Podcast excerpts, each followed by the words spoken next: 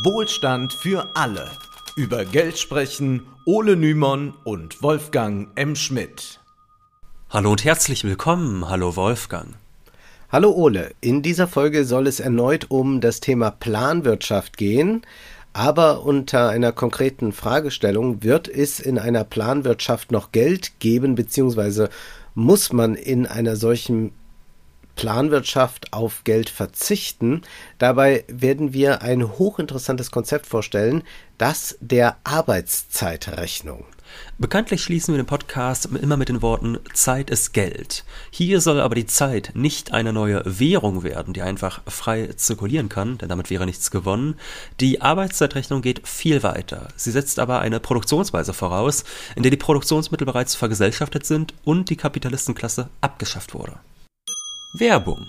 Es könnte keinen besseren Zeitpunkt geben. Während sich die Ampel in ihrer tiefsten Krise befindet, erscheint die neue Jacobin-Ausgabe Halbzeit mit einer Zwischenbilanz von zwei Jahren Ampel und ihren inneren Widersprüchen. Unter anderem hat Ole einen Artikel über die wirtschaftspolitische Linie der Ampel beigesteuert.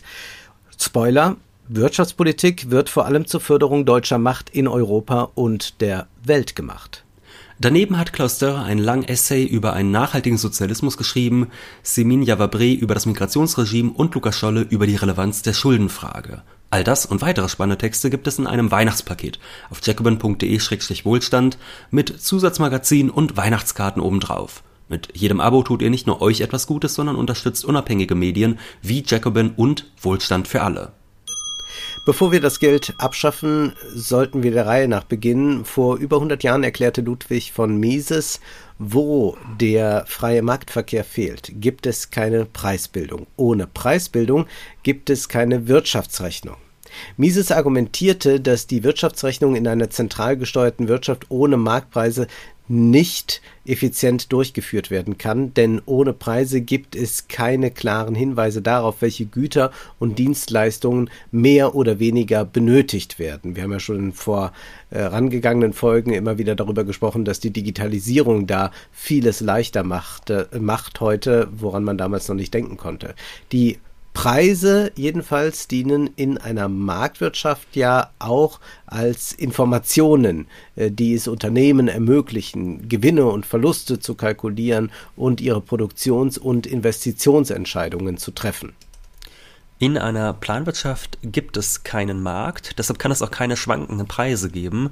Und das wiederum bedeutet, dass eine Planwirtschaft und schwankende Preise sich ausschließen, da sonst wieder ein Marktmechanismus mit Angebot und Nachfrage etabliert wird. Wo es aber keine Preise gibt, stellt sich die Frage, ob überhaupt noch Geld benötigt wird. Die realsozialistischen planwirtschaftlichen Experimente, die verabschiedeten sich nicht vom Geld. Zwar legte man Preise häufig fest, was in einer Marktwirtschaft nicht vorgesehen ist, dennoch zahlten alle mit Geld, zum Beispiel mit der Ostmark.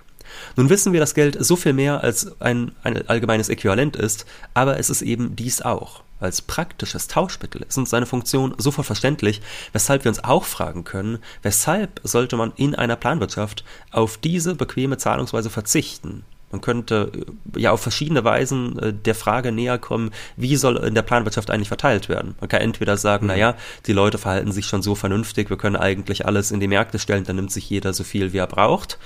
Das ist ja, glaube ich, auch bei vielen Gütern gar nicht so verrückt, das zu sagen. Also, was weiß ich, die Leute fangen nicht an, 100 Tonnen Mehl im Jahr zu kaufen nur weil's, äh, oder zu holen, nur weil es kostenlos da ist. Nee, wenn es keinen Lockdown gibt. genau, wenn nicht gerade Lockdown ist, dann passiert das eher selten. Oder man kann sagen, nein, äh, es ist vielleicht doch ganz nützlich, in irgendeiner Form doch noch Geld zu haben. Und zwar, damit äh, die Leute quasi eine Art Lohn bekommen und dann äh, die Sachen kaufen. Und auf diese Weise halten sie das, was sie der Gesellschaft geben und was sie ihr wieder entnehmen, halbwegs im Gleichgewicht. Ja, also ein privater Konsum soll weiterhin gewährleistet werden, aber nicht mehr über Geld. Äh, wichtig ist aber hier, dass allein die Abschaffung des Geldes noch keine Abschaffung des Kapitalismus bedeutet. Sonst könnte man ja sagen, wir brauchen nur das Geld abzuschaffen, dann ist der Kapitalismus passé. In Ländern, in denen äh, die Währung entwertet wird, kann man das immer schön beobachten, da entstehen rasch andere Äquivalente, zum Beispiel Gold oder Zigaretten. Ob es zwingend ist, das Geld abzuschaffen, um einen Übergang zum Kommunismus zu schaffen, lassen wir mal dahingestellt, aber wir können ja schon sehen, wo das Problem mit dem Geld liegt. Man kann es sparen und anhäufen, man kann für dieses Geld andere für sich arbeiten lassen. Man kann es investieren, um mehr Geld daraus zu machen. Das ist sehr kapitalistisch. Wenn die Produktionsmittel vergesellschaftet sind, dann besteht bei Beibehaltung der Geldwirtschaft schnell die Möglichkeit, dass wieder Privateigentum durch Geld akkumuliert wird und somit Produktionsmittel privatisiert werden. Dagegen stellen Verfechter der Arbeitszeitrechnung ein Konzept, bei dem die gesellschaftliche Durchschnittsarbeitszeit ermittelt wird und die Arbeitsstunde das entscheidende Maß wird, nach dem berechnet wird, wem was zusteht. Was das technisch heißt, erklären wir gleich. Ausgangspunkt für diese Überlegung ist, dass der in Geld ausgedrückte Preis einer Ware im Kapitalismus im Prinzip auch nur eine Art Deckmantel ist, der die in der jeweiligen Ware steckende Arbeitszeit verdeckt. Wir wollen diesen Gedankengang nachvollziehen, dazu müssen wir uns der Unterscheidung zwischen Gebrauchswert und Tauschwert gewahr werden. Die Wichtigkeit einer Ware für den Konsumenten wird durch den Gebrauchswert ausgedrückt, während der Tauschwert anzeigt, welche Arbeitsmenge in einer Ware steckt. Um den Tauschwert zu erklären, griff Adam Smith einst auf die Jagd zurück. Wenn es doppelt so lang dauert, einen Biber zu erlegen wie einen Hirsch, dann wird man mit zwei Hirschen einen Biber zahlen müssen. Wir merken, dass Smith die Arbeitszeit zur Wertbestimmung heranzieht. Der Volkswirt Günther Sandleben erklärt in seinem lesenswerten Buch Gesellschaft nach dem Geld, dass die Verwendung von Preisen in Berechnungen gleichzeitig eine indirekte oder verschleierte Berücksichtigung von Arbeitszeiten impliziert, ohne dass diese Arbeitszeitrechnung explizit ersichtlich ist. Die Preise der Waren, die in der Produktion verwendet und verbraucht werden, fließen zudem in die Kostenrechnung ein. Dies führt dazu, dass die Kostenrechnung im Grunde Grunde als Bezeichnung für eine im Verborgenen stattfindende Arbeitszeitrechnung fungiert. Zurückgegriffen wird hier auf die Arbeitswertlehre, wonach der Wert einer Ware in der verausgabten Arbeitszeit zu bestimmen ist. Nun ist das Jagen ein simples Beispiel, aber man kann das auch für komplexere Produkte sagen, beispielsweise bei einem Smartphone. Äh, da bemisst sich der Wert eines Smartphones auch äh, durch die benötigte Arbeitszeit, ist darauf zurückzuführen, wenngleich die Berechnung komplizierter ist, da ja viele Vorprodukte verwendet werden und es sowohl einen Hardware- als auch einen Softwareanteil gibt, aber all das zusammen ergibt den Preis. Ja, und du hast schon gesagt, das wird auf die Arbeitswertlehre zurückgegriffen, wie man sie bei Marx zum Beispiel auch findet. Das Interessante ist nur, dass das äh, bei Marx in kritischer Absicht geschieht, also dass er eigentlich nachweisen will, warum die Wertproduktion weil ja immer mehr Werte für den Kapitalisten erarbeitet werden müssen, schädlich ist für die Arbeiter. Und hier wird gesagt, nun, wir produzieren das, was von der Gesellschaft demokratisch entschieden wird. Und dabei berechnen wir dann die Arbeitszeit. Eigentlich ganz machen wir uns das bewusst, was wir im Kapitalismus früher unbewusst gemacht haben. Und dann bekommt eigentlich jeder einen relativ gleichen Lohn und greift dann auf diese Dinge zu, je nachdem, wie viele Arbeitsstunden oder ja, Arbeitszettler, wenn man so möchte, erhält. Wir können jetzt auf diese Kritik an der Nicht explizit eingehen, vielleicht werden wir bald darüber nochmal sprechen. Nun stellt sich aber zum Beispiel die Frage, ob Arbeitsstunde gleich Arbeitsstunde ist. Vielleicht braucht Wolfgang, um einen Kuchen zu backen, doppelt so lange wie ich. Und wie verhält es sich mit Tätigkeiten, die mehr oder weniger kompliziert sind? Ist die Arbeitsstunde eines Abteilungsleiters wertvoller als die eines einfachen Arbeiters? Marx schreibt dazu im ersten Band des Kapitals, die einfache Durchschnittsarbeit selbst wechselt zwar in verschiedenen Ländern und Kulturepochen ihren Charakter, ist aber in einer vorhandenen Gesellschaft gegeben. Kompliziertere Arbeit gilt nur als potenzierte oder vielmehr multiplizierte einfache Arbeit, so dass ein kleineres Quantum komplizierte Arbeit gleich einem größeren Quantum einfache Arbeit. Dass diese Reduktion beständig vorgeht, zeigt die Erfahrung. Eine Ware mag das Produkt der kompliziertesten Arbeit sein. Ihr Wert setzt sie dem Produkt einfacher Arbeit gleich und stellt daher selbst nur ein bestimmtes Quantum einfacher Arbeit dar. Marx gesteht zu, dass es einfache und komplizierte Arbeit gibt, dennoch sei eine Vereinheitlichung insofern möglich, als alles auf eine Durchschnittsarbeit zurückzuführen ist. Das heißt, man kann die Zeit, die für die Produktion einer Ware benötigt wurde, auf Einheiten zurückführen, die der Durchschnittsarbeitszeit entsprechen. Das klingt merkwürdig, auch wenn wir das konkrete Beispiel von Adam Smith schon gehört haben. Beim Jagen haben wir es doch mit einer einzigen Tätigkeit zu tun, nur dauert die Biberjagd doppelt doppelt so lang wie die Hirschjagd. Marx bringt ein anderes Beispiel. Warum ist der Preis für einen Rock höher als für Leinen? Die stoffliche Qualität ist zwar gleich, aber im Rock stecken mehr Arbeitsstunden. Das bedeutet dann aber auch, dass der Preis des Rocks sich halbiert, wenn er zum Beispiel in halb so langer Zeit gefertigt werden kann. Der Rock ist teurer, weil wir hier nicht nur die Arbeitszeit zählen müssen, die das Nähen des Rocks kostet, sondern in dem dazu verwendeten Stoff ist ja auch bereits Arbeitszeit enthalten. Addiert man diese, ergibt sich daraus ein Gesamtpreis für den Rock. Nun kann man davon ausgehen, dass Röcke nicht überall gleich schnell produziert werden. Dieses Problem beschäftigte schon 1930 die niederländische Gruppe internationaler Kommunisten, die damals das Buch Grundprinzipien kommunistischer Produktion und Verteilung veröffentlichte. Sie nehmen als Beispiel Schuhfabriken, in denen unterschiedlich viele Schuhe in gleicher Zeit produziert werden. Sie schreiben, bei der gesellschaftlichen Produktion geht es jedoch darum, den gesellschaftlichen Durchschnitt zu bestimmen. Das heißt, wie viel Arbeit in ein paar Schuhe investiert wird, berechnet über die gesamte gesellschaftliche Schuhproduktion. So wäre beispielsweise in den von uns genannten Beispielen durchaus möglich, dass der gesellschaftliche Durchschnitt 3,3 Stunden pro Paar beträgt. Das heißt aber auch, dass jetzt nicht eine Firma genau das erreicht, sondern man rechnet das so in etwa aus und dann kann man äh, daraus, äh, daraufhin äh, Schlussfolgerungen ziehen für die Produktion, wie zu planen ist. Es ist damit eine buchhalterische Aufgabe, die benötigte Durchschnittsarbeitszeit zu bemessen, Ohnehin ist Arbeitszeitrechnung Buchhaltung. Man geht dabei davon aus, dass man eine Durchschnittsarbeitsstunde ermitteln kann generell. Die vor einer Weile gegründete Initiative Demokratische Arbeitszeitrechnung steckt vor, eine Rätedemokratie zu etablieren um die Wirtschaft demokratisch zu organisieren. So wird durch das Mehrheitsprinzip entschieden, was und wie viel produziert werden soll. Äh, Betriebsräten kommt dann die Aufgabe zu, die Buchhaltung zu überprüfen und die Produktionsziele einzuhalten. Aber nochmal zurück zu Marx erst. Ihm zufolge ergibt sich die Warenform und die Tatsache, dass der Warenwert in Preisen ausgedrückt wird, aus der Art und Weise, wie produziert wird, nämlich privatwirtschaftlich, also im Kapitalismus. Wo aber nicht mehr privat produziert wird, da muss folglich auch der Preis einer Ware verschwinden und auch die Warenform selbst. Äh, deswegen, das wird manchen schon aufgefallen sein, sprechen wir dann nicht von Waren, sondern wir sprechen Gütern. Also es bedeutet, natürlich wird dann noch der besagte Rock produziert, er ist aber nicht mehr warenförmig, sondern er gehört zu den Gütern. Und ganz im Sinne von Marx heißt es dann eben auch, dass nur diejenigen produktiv sind, die Arbeitszeit verausgaben. Das heißt, die Kapitalgeber, sprich die Kapitalisten, sind ebenso wenig produktiv wie die Grundeigentümer. Nun soll es bei der Arbeitszeitrechnung nicht bloß darum gehen, einfach Geld zu ersetzen. Nur wenn man die Produktionsweise ändert, mit anderen Worten, das kapitalistische Produzieren abschafft, ergibt die Arbeitszeitrechnung Sinn. Sonst wäre sie bloß eine Geldreform. Statt Euroscheine tauschen wir dann Arbeitsstundenzettel. Das wäre kompliziert, aber völlig sinnlos. Wenn die Produktionsmittel vergesellschaftet sind, werden nicht mehr Tauschwerte produziert. Es findet keine Mehrwertproduktion mehr statt, sondern produziert werden nur noch Gebrauchswerte. Es wird also nicht zusätzliche Arbeitszeit für den Profit der Kapitalisten verausgabt, das heißt, alle haben mehr Zeit.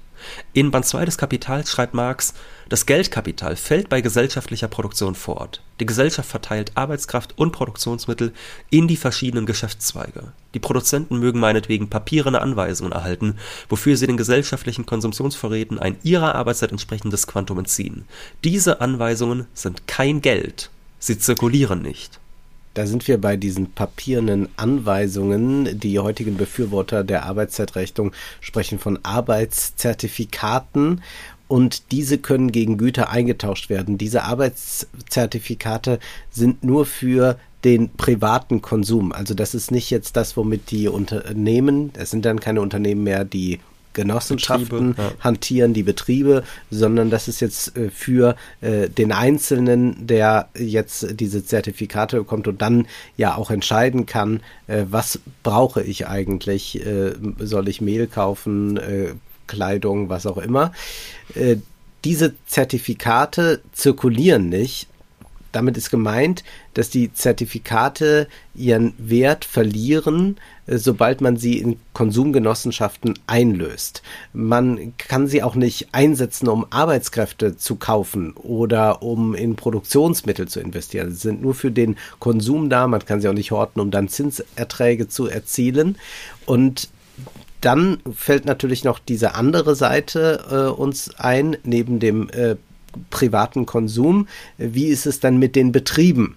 Und da ist äh, es ganz interessant, dass also die IDA äh, vorschlägt, dass ähm, die Betriebe, wenn sie, also wir können ja mal das Beispiel nehmen. Also Sie schreiben, ein Agrarbetrieb will für das kommende Jahr eine Tonne Weizen produzieren. Dafür benötigt er unter anderem Saatgut, Dünger, Bewässerung, Energie, Landmaschinen, Silos etc. Das alles besorgt er sich von anderen Betrieben gegen die entsprechende Stundenzahl. Also das meint, dass die Betriebe miteinander kooperieren und nicht mehr konkurrieren und dass dann von der öffentlichen Buchhaltung äh, auch genehmigt werden muss, was produziert wird. Die öffentliche Buchhaltung weiß ja, weiß ja darüber Bescheid, was gebraucht wird, äh, wo irgendein Mangel herrscht und dann muss das umgesetzt werden und die Betriebe können wiederum aufgrund dieser Durchschnittsarbeitszeit auch äh, sagen, wie lange sie in etwa dafür brauchen werden. Im Kapitalismus investiert man hingegen ja Kapital, um es zu vermehren, also um mehr Kapital am Ende rauszubekommen. Und dabei entstehen dann auch noch Produkte, das ist aber sekundär. Hier geht es tatsächlich darum, wie kann man also die gesellschaftlichen Bedürfnisse möglichst effizient befriedigen. Der IDA geht es um Vergesellschaftung und nicht um Verstaatlichung, also nicht ein Zentralkomitee soll die Geschicke lenken, sondern die Produktion ist in den Händen der Gesellschaft. Das führt uns zu Friedrich Engels, der in seiner Schrift Anti-Düring erklärte, sobald die Gesellschaft sich in den Besitz der Produktionsmittel setzt und sie in unmittelbarer Vergesellschaftung zur Produktion verwendet, wird die Arbeit eines jeden, wie verschieden auch ihr spezifisch nützlicher Charakter sei, von vornherein und direkt gesellschaftliche Arbeit. Die in einem Produkt steckende Menge gesellschaftlicher Arbeit braucht dann nicht erst auf einem Umweg festgestellt zu werden. Die tägliche Erfahrung zeigt direkt an, wie viel davon im Durchschnitt nötig ist. Die Gesellschaft kann einfach berechnen, wie viel Arbeitsstunden in einer, in einer, Dampfmaschine, einem Hektoliter Weizen der letzten Ernte in 100 Quadratmeter Tuch von bestimmter Qualität stecken. Der in Geld ausgedrückte Preis wird Engels zufolge überflüssig, wo man die Produktion vergesellschaftet hat. Er erklärt weiter, die Gesellschaft wird den Produktionsplan einzurichten haben nach den Produktionsmitteln, wozu besonders auch die Arbeitskräfte gehören. Die Nutzeffekte der verschiedenen Gebrauchsgegenstände, abgewogen untereinander und gegenüber den zu ihrer Herstellung nötigen Arbeitsmengen, werden den Plan schließlich bestimmen. Zitat Ende. Kommen wir auf das Beispiel mit dem Weizen mal. Wenn man errechnet, dass die Herstellung eines Kilos Weizen zwei Arbeitsstunden benötigt, kann man dieses Kilo mit einem Arbeitszertifikat von zwei Stunden erwerben.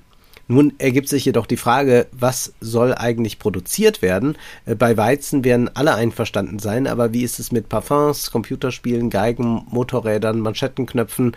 Laut IDA muss die Produktion zunächst von der öffentlichen Buchhaltung der Rätedemokratie genehmigt werden. Wir sehen hier, äh, wie problematisch dieses demokratische Prinzip möglicherweise sein kann. Es ist auch möglich, dass hier so eine Diktatur der Mehrheit etabliert wird, die dann äh, darüber entscheidet, dass vielleicht irgendetwas nicht produziert wird.